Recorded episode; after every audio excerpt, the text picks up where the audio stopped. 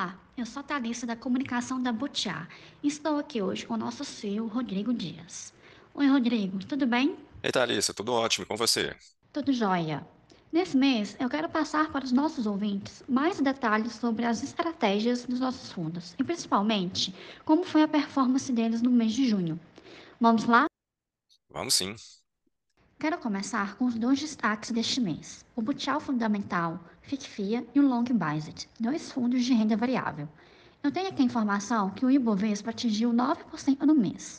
O que levou a esse resultado? Bem, Thalissa, esse cenário positivo se deu por vários fatores, principalmente por boas notícias aqui no Brasil, o que impulsionou a perspectiva de rating do Brasil de BB- de estável para positivo.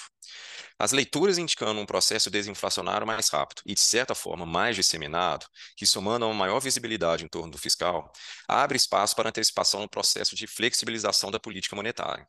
Falando especificamente da família Butiá Fundamental, a maior contribuição positiva foi a Açaí, que após uma sequência de eventos negativos no ano, parece ter deixado o pior para trás. Outra grande contribuição positiva veio da posição em BTG Pactual. O banco é conhecido por ter uma estratégia all weather, ou seja, com alta diversificação, que permite com que apresente resultados robustos em diferentes cenários econômicos. A Petrobras foi outra empresa que contribuiu positivamente para o resultado mensal. A expectativa de que impactos das novas políticas do governo, que podem impactar a paridade de preços e o alto capex em energias renováveis, sejam limitados, contribuiu para uma melhor performance das ações no mês. As perspectivas de dividend yields robustos, portanto, seguem altas e isso não deve mudar, dado que os pagamentos contribuem também para uma maior arrecadação fiscal por parte do governo brasileiro. Algum destaque negativo? Tivemos sim, Thalissa. É, os destaques negativos ficaram por conta do grupo Oncoclínicas, Vamos e na sua controladora Simpar.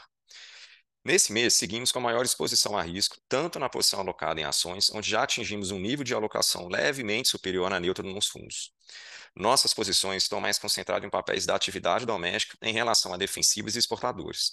O ambiente macroeconômico do país segue melhorando marginalmente e já é possível notar uma maior atenção do investidor estrangeiro em nosso país. Esses fatores contribuíram para uma melhor performance dos índices e ações brasileiros por mais um mês. Vamos continuar a falar sobre o mercado de renda variável agora. Quais foram os destaques dos fundos multimercado?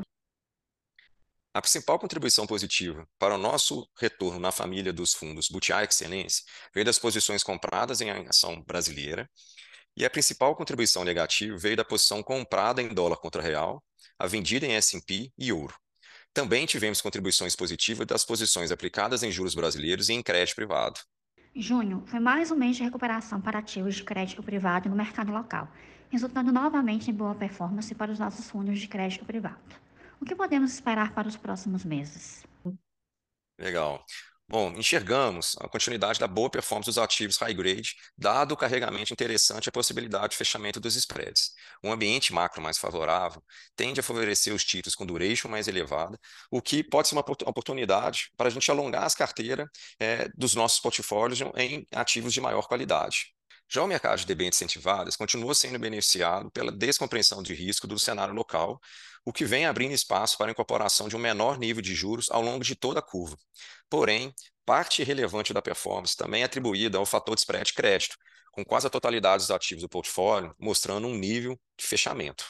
Além disso, fomos bastante ativos no mercado secundário para rebalancear todos os nossos portfólios, é, principalmente a parte dos ativos estruturados, de forma a aproveitar boas operações e taxas bastante interessantes. Em relação ao mercado primário, vimos uma retomada robusta durante o mês, tanto com ativos atrelados ao CDI quanto ao IPCA+. As emissões somam 35 bilhões, retornando o volume emitido em dezembro de 2022, com o mercado absorvendo metade desse volume. Acreditamos que a recuperação é, da confiança dos investidores para a classe, aliado ao cenário de juros mais baixos para os próximos meses, deve impulsionar a retomada das novas ofertas, já que abre espaço para as empresas financiarem a taxas mais atrativas do que a média do ano até então. Nos ativos atrelados ao CDI, chamamos atenção ao bom volume de emissores em FDICs, que, a depender da estrutura e qualidade do laço, podem gerar uma boa oportunidade para casa. Já nas emissões incentivadas, acreditamos num cenário relevante em segmentos de infraestrutura, principalmente no setor de saneamento, energia e logística. Agradeço a sua participação, Rodrigo. Muito obrigada.